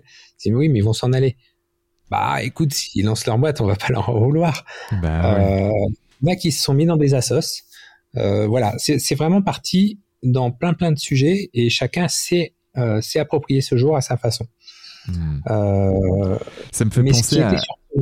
Ouais, ça, me fait penser, je, je, me permets de te couper juste sur ce, cette chose-là, parce que la première fois que j'entendais parler de la semaine de 4 jours, c'était dans Welcome to the Jungle. Euh, bah c'était, en fait, c'était un podcast de Mathieu Stéphanie, Génération Do It Yourself. Il avait invité justement euh, un des fondateurs, et, euh, et c'est vrai qu'il euh, il évoquait notamment certains de ses collaborateurs qui, alors pour eux, c'était le vendredi, je crois, le jour off de souvenir, mais, mais du coup, en fait, t'avais, avais ces collaborateurs qui, ben, était parfois freelance et donc du coup qui allait bosser euh, euh, ben, euh, dans, dans, pour d'autres missions à côté. Et, et, justement, je crois que c'est Mathieu Stéphanie qui disait ouais mais ça te fait pas peur de bah voilà d'avoir un collaborateur qui va bosser pour quelqu'un d'autre? Elle me dit bah non au contraire ça l'enrichit et du coup ça enrichit la boîte. Et je trouve ça smart en effet. Et effectivement il y en a qui se servent de ce genre off pour travailler aussi pour gagner un petit peu plus à côté. C'est un choix, c'est des moments de vie et ça fait partie de des possibilités. Comme pour être totalement transparent, il euh, y en a qui, enfin, quand tu as une boîte à 5 jours, il y a des gens qui bossent 6 jours. bah, bah, ces mêmes personnes, quand tu passes à, à 4 jours, de temps en temps, ils bossent 5 jours. Mais il y en a qui sont venus voir justement dans ceux qui avaient un peu peur au début et qui m'ont dit, Laurent, je vais être transparent avec toi, euh, il y a au moins une fois sur deux euh, où je travaille hein, le cinquième jour. Mais c'est génial. Alors tu dis oui, ok, pourquoi c'est génial? Bah parce qu'en fait, je peux le prendre quand je veux. C'est-à-dire que si un jour j'en ai besoin, je sais que je peux le prendre. J'ai un rendez-vous, j'ai un machin, j'ai un truc à caler. Je me sens pas coupable de prendre ce jour, il m'appartient. Par contre, je suis à fond dans mon boulot, j'adore ce que je fais. Et les autres jours, bah, je, oui, quand j'ai besoin de bosser, je bosse. Mais j'ai cette liberté et ça fait vachement du bien d'avoir cette liberté derrière. C'est-à-dire que je prends souvent comme exemple de dire, dans toutes les boîtes, euh, c'est un peu comme sur une route. C'est-à-dire que sur une autoroute à 130, tu as des gens qui roulent à 180 et dans toutes les boîtes, tu as des gens qui roulent à 180. Hmm. Bah, depuis qu'on a passé la vitesse à 110, ils roulent à 150. Ouais. Ils n'ont pas baissé. Ils sont toujours au-dessus des autres. Mais ils ont baissé la vitesse par rapport à avant. Ils ne sont pas retrouvés comme la crainte qu'ils ont pu avoir au départ à devoir rouler à 210. Non, ils ont baissé le rythme. mais oui, euh... tendance parce qu'ils aiment ce qu'ils font, euh, à, être un peu au-dessus des autres. Et, là aujourd'hui, euh, donc euh, ça fait trois ans à peu près que c'est en place. Ça fait deux ans. Euh, ça fait deux ans. C'était janvier 2021. Janvier L'idée il y a trois ans. Ah oui. Ok. mais donc trois mois après, pour revenir, on était calé. Et honnêtement, au bout de trois mois, on n'a rien changé. Il n'y a pas eu besoin. On a dû changer un ou deux jours off de quelques personnes qui nous ont dit bon, maintenant je le vois. Est-ce que je peux changer mon jour? Donc ils ont revu avec les équipes pour pour recaler mais on n'a rien revu, rien changé. Depuis, on n'a strictement rien changé au mode de fonctionnement. Par contre, on a vu les avantages euh, deux ans plus tard. Euh, absentéisme divisé par deux, accident du travail divisé par deux, et surprenant dans les accidents du travail divisé par deux, les accidents de trajet divisé par deux, et pas liés au télétravail ou autre, hein, vraiment liés au, fait qu'il y a moins d'accidents de trajet. Donc ça veut dire qu'il y a un truc qui fait que tu te portes mieux. Euh, et turnover divisé par quatre. Hmm. Parce que personne ne veut partir. Et ça, euh, j'ai fait un sondage parce que bah, je viens de sortir un livre, là, Oser la semaine de 4 jours, qui, où je, résume un peu tout ça en, dans le truc. Et pour la On sortie les liens dans les notes du podcast. Hein, voulais, euh, pour, pour, le besoin du livre, je voulais vraiment prendre la, la mesure deux ans plus tard dans la boîte. Et donc, j'ai fait un sondage en interne dans la boîte. Alors, c'est amusant parce que, pour la petite histoire, le sondage a fait peur parce que les gens se sont demandé, mais s'il fait un sondage, c'est qu'il veut arrêter? Non. je, vais continuer. Je veux que vous me confirmiez euh, le truc. Euh, et alors, globalement, ce qui était très intéressant, c'est que 34% des collaborateurs répondent Je ne pourrai plus travailler 5 jours. Ah, C'est-à-dire que ce rythme-là, il est tellement génial qu'il est hors de question que je le que j'en sorte aujourd'hui. Euh, ensuite, tu as 56% qui disent ce serait super dur si je devais retravailler 5 jours. Dire que, ok, si ça m'arrive, je le ferai, mais franchement, j'en ai pas envie. Ah, Après, tu as 5% qui disent, bon, euh, ok, euh, si je dois le faire, je dois le faire. Je suis bien en 4 jours, mais si je dois retravailler 5 jours, je retravaille 5 jours.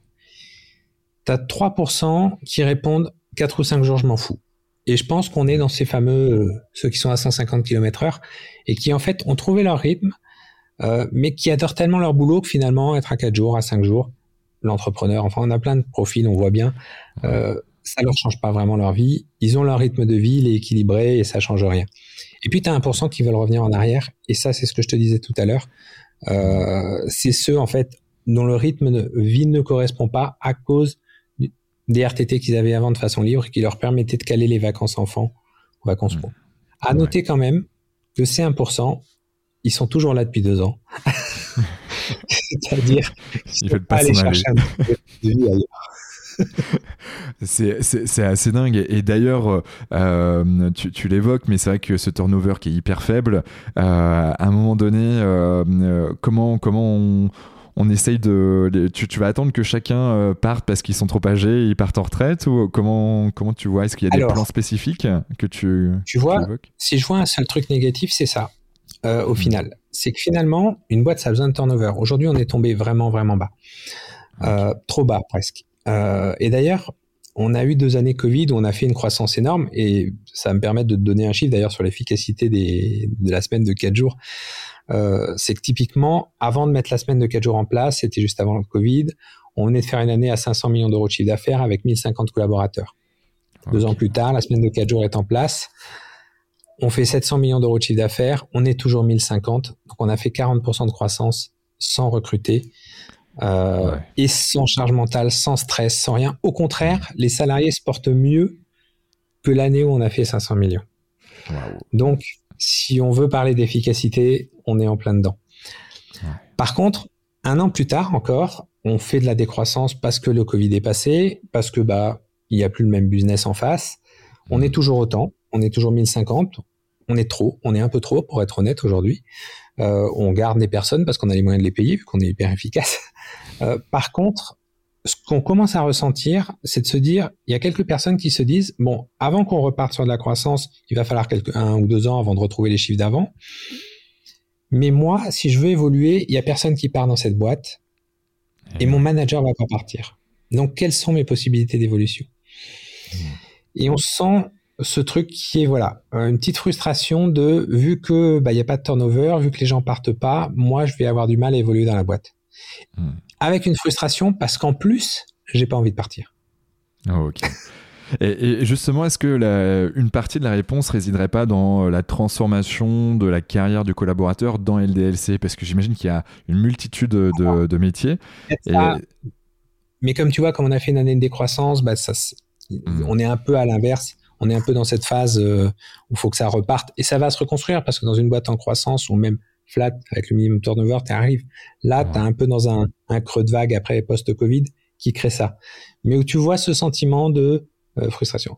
Alors après, je plaisante en disant c'est pour ça que je parle de la semaine de 4 jours parce qu'en fait, pour qu'il y ait un peu plus de turnover, faut qu'il y ait des 4 jours ailleurs, quoi. Non, mais tu, tu, fais, tu fais très bien. Aujourd'hui, tu, tu, connais le nombre de personnes, le nombre de boîtes, pardon, qui, en, en pourcentage euh, en France qui, qui, a la semaine de 4 jours? J'ai essayé de trouver des chiffres, tentant tout. Donc, je suis incapable de te donner un chiffre qui soit fiable parce que tu as des études qui vont dire c'est 3% des boîtes, tu as des études qui vont dire c'est 4000 boîtes en France. Euh, je n'ai pas trouvé un chiffre cohérent parce qu'en fait, c'est silencieux. Hmm. Euh, on en parle aujourd'hui à travers nous, et plus à travers nous qu'à travers les autres, parce qu'il y a 1000 collaborateurs qui sont concernés. Et donc, c'est gros, c'est important. Mais en réalité, la majorité des boîtes aux 4 jours, c'est des petites structures. C'est des structures entre 1 et 50 euh, personnes. Donc, elles font pas de bruit. Et donc, on ne sait pas qu'elles existent. Et du coup, on ne sait pas exactement les chiffrer. Et, et ça crée un, flou autour de ça. On sait qu'il y en a, qu'il y en a pas mal, parce que si tu fais, si tu lances tout un sondage sur LinkedIn et tu dis est-ce que votre boîte est aux 4 jours, bah, tu vas te rendre compte que c'est pas 1% que tu vas avoir, mais plus. Donc il y en a qui sont dedans. Hmm. Euh, mais c'est très silencieux en fait. Et c'est dommage que ce soit si silencieux parce que ça touche beaucoup de secteurs, beaucoup plus de secteurs que d'autres, parce que ça c'est une des questions qu'on pose régulièrement. On me dit bon ok vous, vous faites, vous avez des magasins. Ok, vous avez la logistique, ok, vous avez euh, les bureaux, mais moi je fais du conseil, ou je fais de l'industrie, ou je fais du bâtiment. Ça peut pas mmh. marcher chez moi. Bah, en fait, il y a des boîtes dans vos secteurs qui l'ont fait. Mmh. Alors je peux pas vous donner les conseils à leur place parce que malheureusement, euh, j'ai pas le retour d'expérience et mes, métiers correspondent pas, mais je sais qu'il y en a qui l'ont fait. Si je prends le BTP, il y en a un qui m'a écrit récemment à Chorus, 1500 collaborateurs qui sont en train de passer aux 4 jours dans tous les métiers du BTP. Donc, il y en a qui y vont. Euh, et donc des freins psychologiques qu'on a au départ, bah, il y en a qui osent les passer, et c'est comme ça qu'on verra aussi ce qui est possible et pas possible. Ouais. Bah, tu, tu, vois, moi, je me, euh, j'ai fait un petit parcours euh, de salariat avant de, de monter ma première boîte. Euh, j'ai fait du Airbus et du Bouygues et, et du Airbus. donc, c'était mon stage de fin d'études. Et, et, là, pour le peu, bah, en fait, on bossait, même les cadres compris, un peu plus chaque jour pour pouvoir avoir 4 jours et demi. Alors, on terminait à 13h le vendredi, mais je me souviens d'une de, de tes interventions où tu disais justement, en effet, euh, c'est pas un jour plein. Et donc, du coup, euh, quoi qu'il arrive, tu as quand même une certaine charge mentale qui est présente, même si tu quittes le job à 13h euh, le vendredi après-midi. c'est ce que je présente effectivement dans mes interventions en disant déjà, c'est pas 4 jours et demi, c'est 4,7 ou 4,8. Parce que si tu prends même le découpage de la journée, il y a 4 heures le matin, 3 l'après-midi, donc tu t'es fait avoir. donc c'est pas 4,8. Et puis, tu as dû te lever le matin, tu as dû y aller, tu dois rentrer chez toi et tu vas pas rentrer avant 14-15 heures, le temps que tu te mettes en route, mm. bah, la journée, elle est, elle est entamée. C'est ce que je te disais sur cette notion, tu travailles 6, 7, 8, 9 heures, c'est la même journée finalement. Mm. C'est pas une journée, c'est, deux heures de plus de libre dans ta journée au final. Et peut-être le sentiment de commencer ton week-end un peu avant, mais le fait que ce soit avant de commencer le week-end, c'est pas tout à fait le même sentiment non plus. Au travail, tu étais déjà un peu dans ton week-end. Donc, 4,5, euh, aujourd'hui, quand je croise des boîtes qui m'ont dit on est à 4,5, je dis bah, faites 4 une semaine sur deux. Hmm, faites 4 puis 5, puis 4 puis 5. Vous apporterez beaucoup plus à vos collaborateurs. Et puis, vous aurez donné autant d'heures à la fin. Et vous vous alternez le, vendredi, vous en mettez la moitié en off et l'autre moitié qui travaille. Mais ce sera déjà 100 fois plus efficace que le 4,5 qui est un faux euh, hmm. mieux. Oui, bien sûr, c'est mieux parce que on part un peu plus tôt en week-end, on n'a pas les bouchons du, de 16h ou 17h quand tout le monde part pour le week-end. on a le temps de faire trois courses avant que tout le monde soit dans les magasins, mais c'est pas encore un, un vrai gain. Et surtout, c'est pas un 4,5, c'est un 4,7 ou 4,8. Ouais, mais il y a, y, a, y a, pas mal de, de boîtes, alors, euh, en effet plus petites boîtes euh, dans le BTP où ils sont à 4 jours, mais pas 4 jours 32 heures, mais par contre ils vont te faire les 5 jours en 4 jours et ils sont souvent en déplacement ou ce qu'ils se disent grand déplacement. Euh, et, euh, et, là, alors après c'est une autre problématique parce que mine de rien, bah, tu travailles plus, es, bah, tu fais 4 jours, mais es, des fois en plus tu pars le dimanche soir ouais, et tu reviens le jeudi mais soir. Va les voir et ils te diront que c'est mieux que 5. Parce que j'en ai croisé pas mal de ces ouais. gens qui sont même parfois à 40 heures sur 4 jours. Ouais. Euh, parce que ils, ils, ont des grosses journées, mais pour rien au monde, ils reviendraient à 5 jours. Mmh. Ouais. Parce que ces 3 jours de liberté en face, ça leur crée un équilibre où ils préfèrent ces 40 heures étalées sur 4 que de dire bah, demain je vous passe à 40 heures sur 5 et ils diront non, non, non, je veux 4 à 40, même si effectivement c'est chargé, même si... parce que c'est 3 vrais jours de repos euh, ça compte. Et j'en ai vu hein, pas mal en leur posant la question, puisque nous, on a les 32 heures. Et quand ils sont installés dans ces 4 jours, repartir à 5 jours, mais c'est même pas la peine de leur en parler. Mmh, ouais, ouais, ça, ça m'étonne pas, ça m'étonne pas du tout, euh, d'un côté.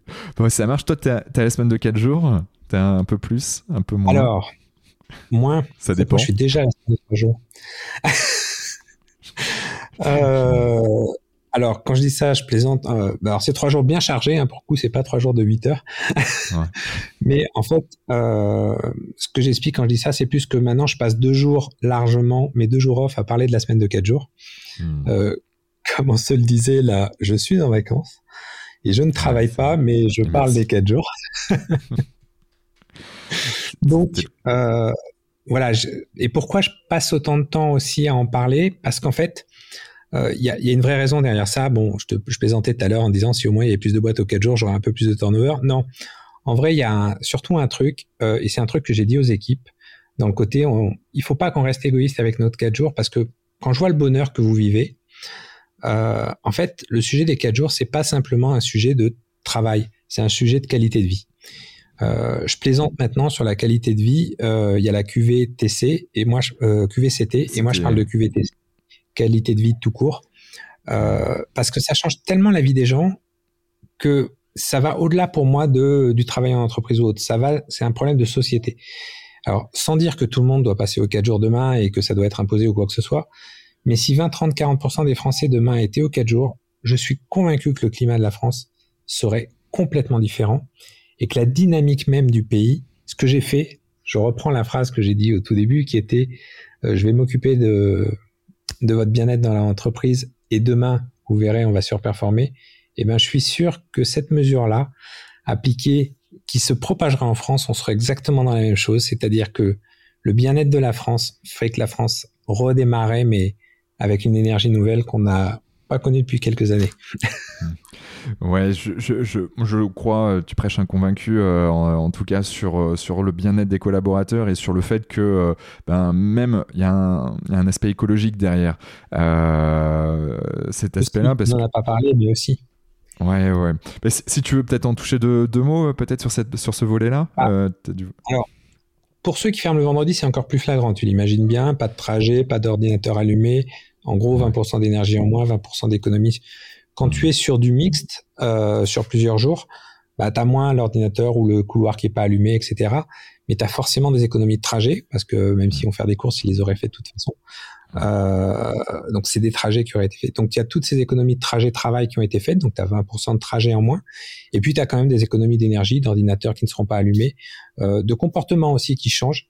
Il y a des analyses anglaises qui ont été faites où le, tu changes de comportement des gens dans leur journée et qui fait qu'ils vont se mettre à consommer moins parce qu'ils ont plus de temps libre, qu'ils vont consacrer à plus de sport plutôt que d'être derrière un ordinateur ou plus de choses comme ça, euh, qui fait qu'à la fin ils vont consommer moins d'énergie. Donc en fait, euh, alors le chiffre tombe pile et il y en a qui disent mais non c'est pas aussi simple, mais on serait à 20% d'économie globalement d'énergie, euh, même quand l'entreprise travaille de façon alternée sur les quatre jours. Euh, parce que tu vas changer ton comportement, parce que tu vas être plus sain dans ta vie, euh, parce que tu, tu vas peut-être faire plus de vélo ce jour-là que prendre la voiture. Enfin, ça va changer ta vie. Donc il y a un vrai côté écologique même dans, dans cette mesure-là. Ouais. Et, donc la France, euh, alors je crois que c'est euh, Attal euh, qui, qui, a lancé ça dans une de ses, de, de, de, ses équipes la semaine de 4 jours, il y, a, y, a, quelques semaines ou quelques mois maintenant. Et, bon, ça va, c'est une manière isolée, mais s'il y a des personnes comme lui qui commencent à influencer le, le, le, le gouvernement peut-être de manière isolée, mais en tout cas vis-à-vis de cette semaine de 4 jours, ça peut faire des petits. Hein. En tout cas, c'est un sujet qui, qui intéresse, puisque pour être transparent, à peu près tous les partis politiques sont venus me voir pour en parler. Euh, donc, euh, et différentes personnes euh, dans chaque parti. Donc, euh, globalement, c'est un sujet qui intéresse. C'est pas encore sur le devant de la scène, mais c'est un sujet qui, qui est loin de laisser indifférent. Hmm. Et même dans les institutions, euh, euh, je veux dire que on pourrait se dire le Medef va être contre. Euh, quand j'en ai parlé il y a deux ans, euh, oui, ça, on parlait des 39 heures à l'époque, oui, on pouvait se dire euh, ça, ça, ça, fait freiner tout le monde. Aujourd'hui, c'est pas vrai. Il y a des voix dans, dans, toutes les organisations, il y a des voix qui commencent à, à dire mais il faut s'intéresser à ce sujet. Il y a peut-être quelque chose à voir. Il y a, y a pas de frein. il n'y a pas de blocage. on peut pas identifier un, un mouvement qui est contre. après, il y a encore plein de personnes dans chaque euh, mouvement qui, a des réticences, ça c'est sûr.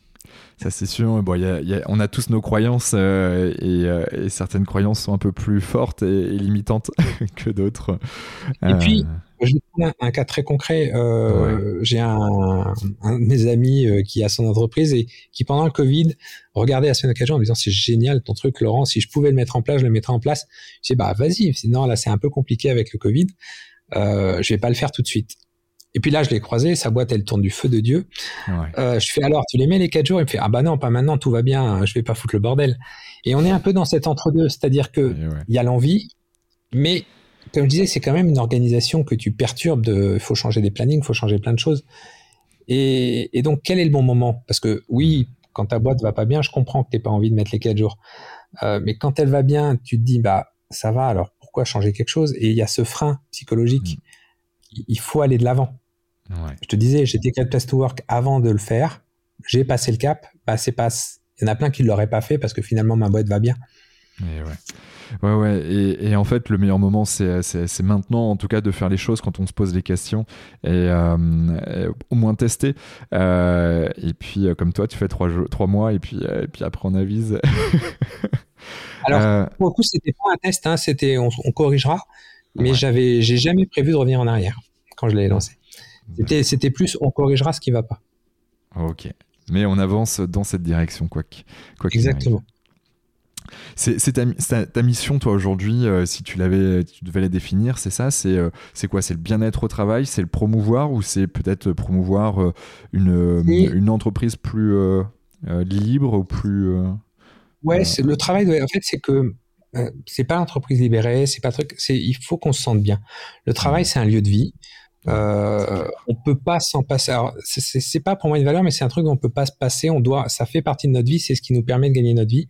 Mmh. Euh, et donc, ça doit se passer le mieux possible. Et ça doit être un moment, si possible, qui fait partie de la vie et qui n'est ni un moment où tu vas par déplaisir ou par contrainte, mais un moment où tu, vas te sentir bien. C'est peut-être pas le truc que tu aurais fait spontanément, mais en tout cas, tu dois bien t'y sentir. Et, et j'essaie de travailler dans ce sens-là. C'est-à-dire que les équipes, quand elles viennent chez moi, bah, elles ont peut-être pas le travail le plus passionnant du monde, mais au moins quand elles sont là, elles se sentent considérées, elles sentent mmh. qu'elles sont respectées, qu'elles ont un salaire qui leur permet de vivre à la fin, et que, et, et que même si elles en ont besoin, elles ont besoin de passer par là dans leur vie, bah, au moins c'est un moment qui se passe bien. Euh, et tout ce que j'ai mis en place a toujours été dans ce sens-là. Euh, par exemple, euh, un autre truc où je peux paraître alien, c'est que le salaire minimum chez moi est à SMIC plus 25%. Euh, bah, c'est aussi dans ce sens-là, c'est de reconnaître qu'il n'y a pas de saut métier. Souvent, les gens qui sont à ce salaire-là, c'est ceux qui ont, pendant la période Covid, on appelait ceux qui étaient au front. Euh, bah, il n'y a pas, voilà, il n'y a pas de raison que euh, y ait ces gens qui soient moins bien payés, enfin, qui a, qui a un salaire qui est tout juste pour vivre aujourd'hui le SMIC. Euh, et, et, ce qui est amusant, et si tu lis les posts LinkedIn, tu verras de temps en temps, il y a qui, par rapport à toutes les mesures que j'ai mis en place, me disent, oui, enfin, votre boîte, c'est juste une ONG pour finir. Non, euh, je tiens à le dire à la fin, tout ce que j'ai mis en place fait que ma boîte aujourd'hui est une des plus rentables du secteur.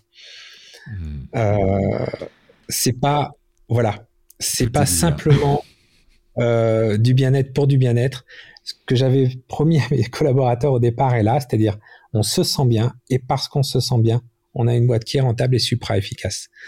Et ça marche. On n'a pas fait le milliard encore, le chiffre d'affaires on l'a pas atteint, mais en termes d'efficacité, de rentabilité et de performance dans la boîte, on est largement au-delà de ce qu'on aurait pu imaginer.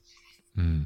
Et tu as envie d'y aller à ce milliard ou, euh, ou c'est euh, parce que là tu vois j'ai écouté un podcast hein, sur sur sur euh, ah, marche mais c'est je plaisante avec les équipes en disant on, vise Mars et puis on, enfin, on ira là. non, la phrase que je leur ai souvent dit, c'est un jour on rachètera Amazon. On rachètera jamais Amazon, on n'atteindra sans doute jamais cette taille, mais c'est plus s'il n'y a pas de limite dans l'endroit où on avance. Après, on n'est pas en marche forcée, c'est pas des contraintes. L'important, c'est qu'on se sente bien. À ce mmh. moment, on se sente bien, la boîte est performante, chacun est heureux d'être là, chacun est heureux dans son travail. On ira, on ira. Il n'y a juste pas de limite. Ça va en, je suis en train de lire un livre sur la décroissance, donc ça va un peu contre la décroissance. bah, euh, Patagonia, justement, ils ont voulu faire de la décroissance et, puis ça a accéléré fortement, justement, à un moment donné. Bon.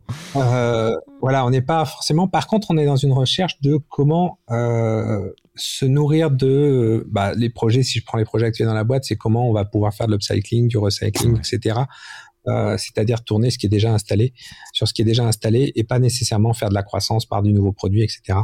Euh, et, plus faire tourner ce qui existe. Donc on peut voilà continuer à faire de la croissance, mais en restant euh, sain. Et c'est des projets qui sont en interne en ce moment. Ouais. Bon, mais c'est noté. On arrive euh, dans les dernières questions du, du, podcast. Là, tu nous as déjà délivré euh, beaucoup, de, beaucoup de belles choses, beaucoup de, beaucoup de belles idées euh, qui, en tout cas, pour sûr, à certains collaborateurs, bon, ça va activer des, des choses, des envies. et puis, pour des chefs d'entreprise qui nous écoutent, très probablement des, des idées pour pourquoi pas tester. avant de te demander ben, comment on peut te joindre, c'est quoi le type de journée que tu as, toi, d'habitude entre ton lever et ton coucher Est-ce que tu as des rituels particuliers pour toi te sentir bien? On parlait de qualité de vie. Euh, tu as des choses en place? Alors moi, j'ai une chose très particulière pour un, chef d'entreprise ou même un directeur, c'est que mon emploi du temps est vide. Hmm. Euh, c'est-à-dire que si tu prends mon agenda, bon là, je suis en vacances, donc on va dire que c'est exceptionnel, mais du, de mon retour de vacances jusqu'à dans les six prochains mois, je dois avoir quatre rendez-vous de Calais, hors semaine de quatre jours. J'ai des conférences et des trucs qui sont calés. Mais si je prends la pure partie travail, je dois avoir quatre rendez-vous avec des collaborateurs de Calais et c'est tout. Et je travaille avec un agent David euh, et, la porte de mon bureau qui est ouverte. C'est-à-dire qu'on vient me voir quand on veut, euh, parler de n'importe quoi, mais je commence la plupart de mes journées en n'ayant rien à faire de la journée sur le papier, sur l'agenda. Euh, la journée sera bien remplie à la fin. Des fois, j'aurai même pas le temps de poser les mains sur le clavier parce que les gens vont défiler dans mon bureau. Et plus, voilà, c'est ma façon de travailler. Ce qui fait qu'en même temps, comme euh, j'ai rien de calé, si un jour je dois m'absenter, c'est facile. Parce mmh. que, bah, la porte de mon bureau sera ouverte, je serai pas dans le bureau, on pourra pas me parler ce jour-là, et c'est pas grave, on parlera le jour d'après, ou quand je serai là à ce moment-là. Donc, mmh. c'est un mode très particulier de travail, mais qui est, euh, qui me permet d'être totalement fluide et pas dans des trucs, euh, pas de me retrouver dans un truc que je supporte pas quand je le vois à l'extérieur, c'est la réunion pour la réunion. Tu mets un point tous les lundis avec un collaborateur, euh, le gars il a rien à te dire, mais il va passer une heure à préparer sa réunion pour rien te dire parce qu'il a peur que s'il te dit rien, tu, tu penses qu'il faut rien. euh, et toi, du coup, tu vas perdre une heure avec lui parce que bah, vous auriez pu ne pas vous parler, ça n'aurait rien changé, euh, et tu aurais eu une heure pour faire autre chose. J'ai pas tout ça. Euh, parce que bah, ça va vivre en fait en temps réel. C'est-à-dire qu'on peut venir me voir quatre jours de suite s'il y a besoin de me voir quatre jours de suite sur un sujet, et puis on peut ne pas me parler pendant deux mois sans que je sois en mode euh, panique. Il me parle pas pendant deux mois. S'il me parle pas, c'est qu'en ce moment il n'y a pas besoin de me parler. Euh, et j'ai confiance et ça tourne et c'est le plus important. Hmm, c'est ça ma journée. Ça fait sens avec euh, ce pourquoi tu as entrepris aussi, cette fameuse liberté dont tu as besoin. Oui, tout à fait. Ça fait, bah oui, oui, c'est il n'y a pas de contrainte. Si je, euh, je vis dans ce monde sans contrainte euh, quelque part. Alors, c'est pas vrai qu'il n'y a pas de contraintes, hein. mais euh, une boîte c'est des contraintes. Il y a des lois, il y a plein de choses autour. Il y a, y a quand même un cadre. Même quand tu veux sortir du cadre, il y a un cadre où c'est il y a des murs. ouais, ouais, ouais, Même si on a tendance à vouloir les déformer, mais, mais c'est. Voilà, des fois ils sont, ils sont durs et tu passes quand même pas. Euh, mais en tout cas, j'essaie quand je peux de pas être dedans et surtout d'être le plus souple possible. Je, je, je déteste, et ça c'est une phrase qu'on m'entendra très souvent dire dans la société, c'est faites simple. Quand vous hmm. commencez à me parler d'usine à gaz, de projets en temps d'étape, etc., non, faites simple. Euh, cherchez pas tous les cas compliqués, n'anticipez pas, toutes les difficultés qu'il va y avoir. Vous les vivrez, mais si vous en anticipez trop, on n'avancera jamais. Faites simple et on verra bien. Ouais. Restez assez agile quand même, hein. c'est important. le plus agile possible. Est-ce que toi, tu as un, gris-gris ou une croyance particulière qui te fait euh, voilà, avancer quand, bon, quand des fois c'est un peu dur euh, dans ta vie? C'est pas une croyance. Je suis juste convaincu que demain sera meilleur. Ok c'est pas forcément demain matin, hein. ça peut être euh, dans dix jours, ça peut être dans un mois, ça peut être dans un an. Euh, mais je suis convaincu que le plus beau est devant et que le reste, bah voilà, ça ne peut aller que de l'avant. Euh, pas, j'ai juste pas le timing, mais voilà, c'est la conviction. Ouais. c'est être un éternel optimiste quelque part et, et, et puis la vie, euh, j'allais dire en rose, mais non pas en rose parce que elle est, c'est pas rose tous les jours. C'est pas, il y a des fois, il y a des matins, t'as pas envie de te lever comme tout le monde. Hein. Euh, mais de me dire, de toute façon, les trucs les plus sympas sont devant toi, donc avance. Et t'auras plein de surprises. Ouais, c'est euh, c'est clair. Euh, est-ce qu'il y a une personne que tu aimerais, euh, une personnalité que tu aimerais voilà, que, que, je reçoive particulièrement, que toi tu as peut-être déjà entendu ou rencontré, qui pour toi fait sens avec le monde du travail, de la santé, de la qualité de vie au travail, ou, ou une personne inspirante tout simplement? Alors, une personne qui m'inspire beaucoup par tout ce qu'elle porte, parce que c'est Marie-Sophie Obama qui gère le DLC Asvel féminin. Euh, et qui porte, euh, qui a transformé, qui en a fait le premier club sportif euh, entreprise à mission. alors j'ai plus le nom de la mission exact, mais en gros c'est que chaque fille devienne capitaine de sa vie ou quelque chose comme ça.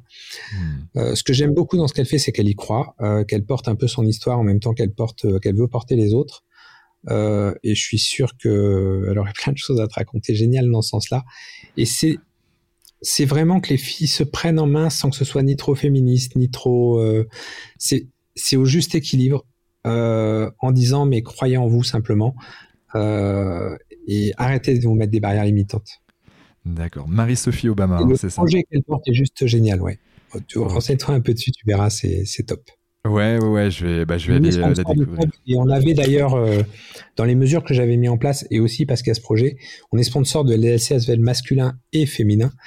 Et l'année, en début d'année, j'ai annoncé que euh, on avait égalé le, enfin, on avait mis le même budget sur les garçons que sur les filles. C'est-à-dire qu'on avait largement augmenté le budget des filles dans cette notion d'égalité homme-femme, euh, mais aussi parce que j'adore tout ce qu'elle porte.